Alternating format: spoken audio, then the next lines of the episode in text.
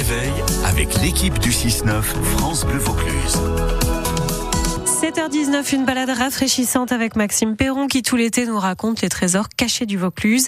Des endroits uniques en France comme Fontaine de Vaucluse et son gouffre, ses légendes, son histoire. Ces secrets que vous tentez de percer aujourd'hui, Maxime. Oui, et vous faites bien de dire tenter, car s'il y a un mystère dans le Vaucluse, c'est sans doute celui du gouffre de Fontaine de Vaucluse. Déjà, Fontaine de Vaucluse, avec plus de 630 millions de mètres cubes par an, est la première source de France, la cinquième mondiale. Ça, c'est déjà un record. Et puis ce gouffre, depuis l'époque gallo-romaine, il passionne.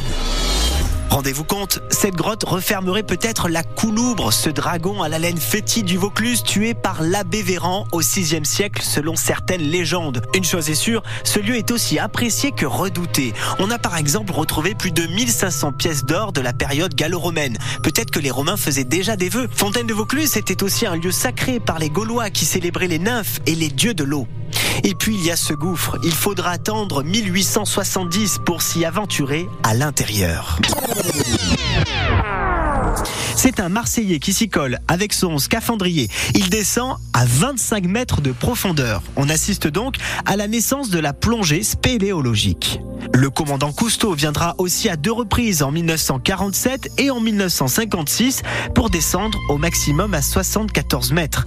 Le dernier record est tenu par un robot qui lui est descendu à plus de 300 mètres de profondeur. Sous l'eau, pas de dragon, je vous rassure, quelques traces de l'époque byzantine, une cathédrale, c'est le nom qu'a donné Cousteau à une immense salle, mais aucune vie. L'endroit est hostile, sombre et glacial. Les expéditions restent dangereuses.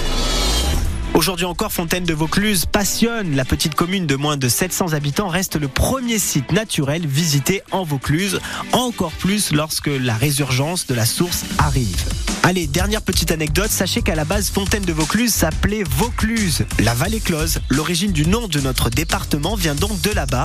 Les habitants du petit village se font encore appeler les Vauclusiennes et les Vauclusiens, et ça, il faut le dire, c'est plutôt la classe.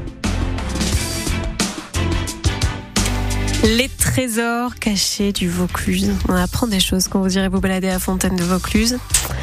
Vous ne verrez plus du tout les choses de la même façon. Est-ce que vous avez d'ailleurs prévu d'aller vous balader au Barou pour ce 15 août pour la fête médiévale et du terroir? On va s'y arrêter si vous voulez bien, nous, dans deux minutes. Attendez, je vais vous dire les choses précises. Dans deux minutes 15. Avant ça, nous avons rendez-vous avec les Beatles.